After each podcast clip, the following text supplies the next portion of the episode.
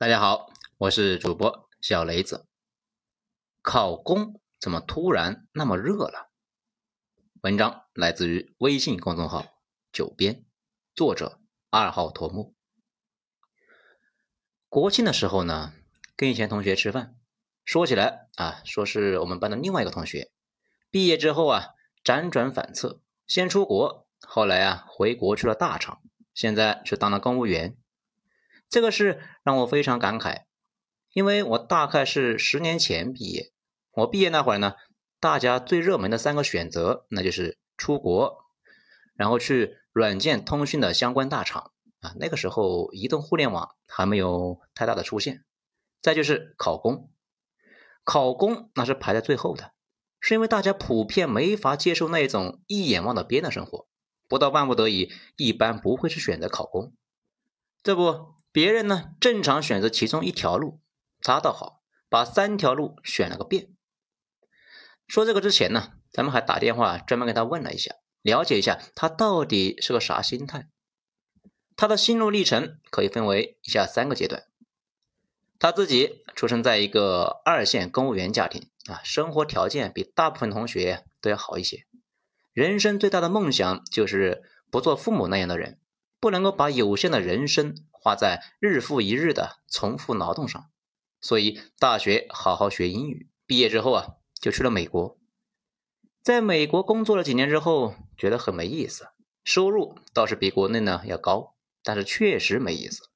后来就萌生出了要不回国这个想法。仔细想了想，发现回国确实不是一个差的选择。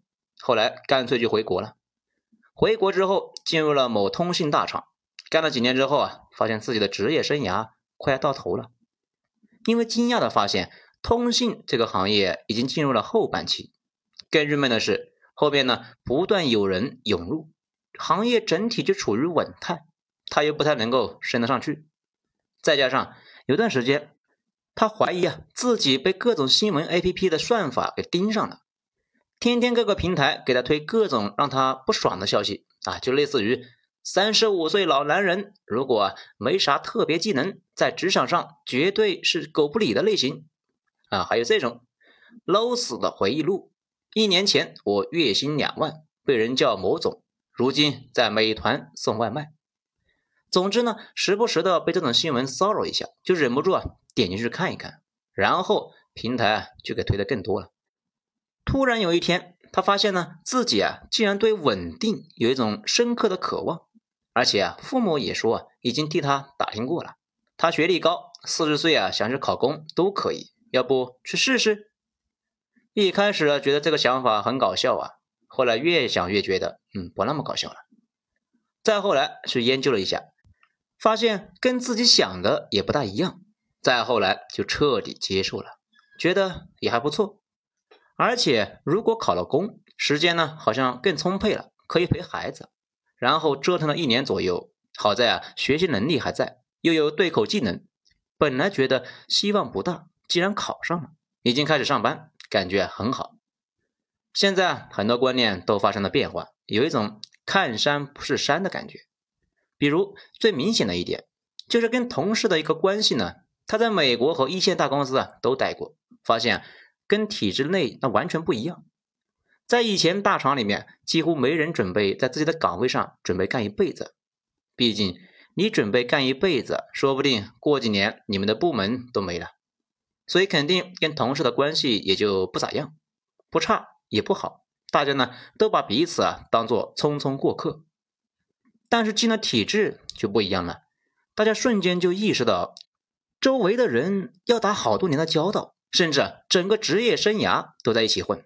升迁什么的也就没那么竞争激烈，毕竟很依赖资历什么的，需要慢慢的熬，竞争压力很小，所以呢，感觉单位里面温暖的多。更重要的是，工资也跟自己以前想的不一样。本来以为从大厂去当公务员，收入得掉一大截，后来发现不至于，主要是因为体制内的工资只是一部分，一年下来，在工资基础上翻个两三倍也很正常。感受到了体制的温暖之后，他突然明白了，为什么之前呢有年薪百万的基金经理考上了证监会的公务员之后啊，果断就跳了过去。咱们呢之前也说过这类的话题，中间啊有不少的小伙伴也参与了分享，咱们也了解到一些，所以再往深里啊说一下。首先啊，很多人没注意到，互联网上被提及的最多的群体，无论是公务员还是互联网一线大厂的员工，还有设计院，本身都是中国最靠前的一群人，也就是极少数的人。比如公务员看着队伍庞大。其实每年录取一两万人，去年算是比较多的，两点四万人。码农这个队伍呢，就更别说了，看着好像是遍地马龙，其实也没多少。大部分互联网人呢，讨论月入三万的白菜价的时候啊，中国绝大部分的人口收入啊，连五六千都不到。但是互联网人、公务员、设计院这些话题啊，现在在网络上啊这么频繁，跟他们在人口中的比例严重不相关。互联网上关于职业讨论，基本上那都是这些，这给人的感觉呢，就好像中国百分之八十的人那都是做这些行业一样。主要原因啊，是全世界的互联网发帖权都掌控在这些人手里面。大家呢可以看看各个平台的博主都是干啥的，大部分都是上面这些人啊，有学识、能码字，又有一点见识的，所以呢，大家愿意围观呢。很少有人听说啊，谁是农民自媒体啊，或者是厂哥厂妹自媒体啊，导致中国人口中占比最大的那群人在网络上处于晋升状态。这也是为啥不少人呢发现，在微博和网上达成了共识的一些话题，一到生活中就完全不是那么回事。因为生活中的人跟你上的不是一个网，也就是说，网络上关于职业的讨论啊，本身都是我国的头部职业。也是我国头部人才们的选择，而公务员这个职位有点像国债在金融市场里面的地位，啊比较保险，但是呢收益率也不高，大家有更好的选择就会集中啊涌向那个领域，等到没啥好玩的又会选择公务员，所以这些年整体是一波一波的。最早是上世纪八十年代，体制内是很香的，毕竟那个时候体制外没啥岗位。大家呢还不明白将来的路往哪里走，所以体制内是一个又安全又收益率高的选择。到了九十年代就不太行了，因为当时深圳那边呢有太多的神话传过来啊，开饭店的、搞走私的，反正呢动不动一个礼拜啊赚体制内一年的收入。当时航天院有句话：“跟着中山干都是穷光蛋，就是穷光蛋也要拼命干。”这里边的中山呢，就是我国红旗七号的导弹的总设计师。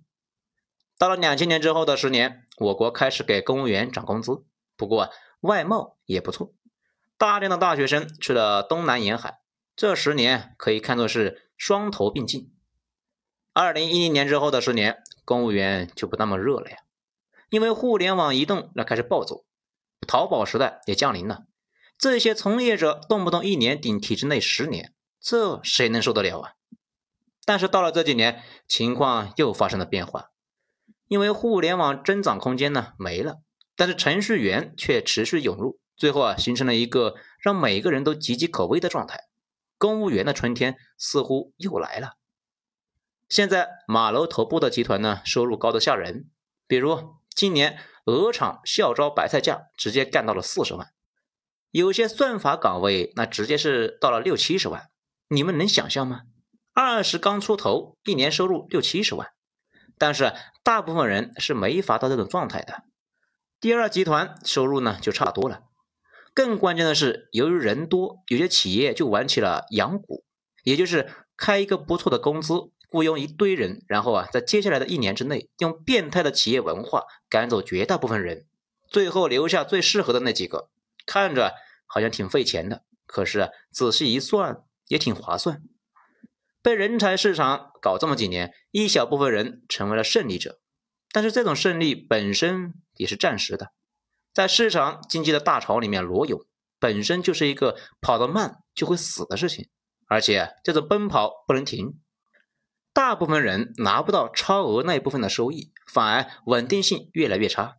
这种情况之下，越来越多的人把目光投向了体制内，毕竟大部分时候。多数人的境遇就是我们自己的境遇。回顾一下这个历程，大家就明白了为什么现在很多北方的地区的老百姓对公务员有一种莫名其妙的拜物教式的崇拜。因为现在的中老年，他们成长过程中啊，公务员一直是一个最吃香、最稳定、最有效率的选择。很多年轻人的眼里面，很多人呢理解不了月薪三千的公务员和月薪三万的马龙。可为啥父母中意前者呢？主要啊是他们没经历过父母经历的，绝大部分的父母走过这几十年，他们看到了很多事情，但是不太能够说得出来。比如最基本的一件事情，在中国过去四十年里面，没有任何一个行业能够持续大火十年以上，只有公务员这个热度啊能够一直维持住。你肯定就纳闷了，公务员的工资低呀？可父母们不这么想，但是呢，他们也说不出来。不过，医学院的人啊知道怎么描述。他们有个公式啊，一点一的四十次方就等于四十五点二五，这什么意思呢？就是医院里面每年如果涨工资百分之十，从二十多岁呢就开始上班，六十多岁啊退休，四十年收入会翻四十五倍。老人的眼里面啊，公务员也是这个逻辑，只是他们说不出来，最后啊总是憋出一句“越老越吃香”。那别的职业就不能够这样吗？咱们上面也说了。市场大潮之下，没有什么行业能够持续十年以上。不管你做啥，总会被中间给打断，失去连贯性，也就没法呀持续增值。现在这种全民追捧公务员的状态，如果硬要评价好不好，如果呢，我早些年肯定会使劲批评这种事情，觉得大家太丧了。现在不那么想了，觉得对于个体来说，公务员确实是个好去处。既然是个好去处，那么多人的追捧也就没啥可说的了。至于有些人啊，总觉得清华北大去当公务员那可惜了，这么理解也不对。发达国家文官队伍那全是各国的名校毕业生组成的。既然文官是名校生，那就得名校生先去当公务员，不然怎么能当文官呢？我们这边的项目呢，管理十来个人的软件组都需要九八五硕士毕业生。还得从基层做起，先写两年代码，然后再经过反复的提拔之后，才能够做 PL。一个 PL 管着十来个人，那管理杭州、北京、天津、重庆这样一千万人口以上的城市，不更得大牛逼吗？让一群糊涂蛋上，你们放心吗？所以名校毕业生去做公务员这个事也正常。现在社会啊，就得用专业人士，还有证监会。监控那些充斥着人精的金融机构，这就需要证监会里面的人更牛逼。大家想一想，是不是这么个道理？反正其他部门也一个道理。而且啊，看现在的形势，应该是要往香港那种模式发展。一方面呢，要高压反腐；另外一方面，提供保障和稳定。公务员越来越变成受人尊敬，而且呢门槛很高的职位，这对社会来说也是好事。不过也应该警惕。社会整体性的企稳本身就不健康。如果一个社会最优秀的人都不去冒险、不去突破，整个社会都会陷入明清那种稳定状态。稳定系统呢，最后都会走向衰亡。上面呢，我们之前讲美国的时候就讲过，美国两百多年，其中有一百多年引领世界，靠的不是全部的美国人呢。而是极度依赖一小撮极具创造性、突破性和进取精神的美国人。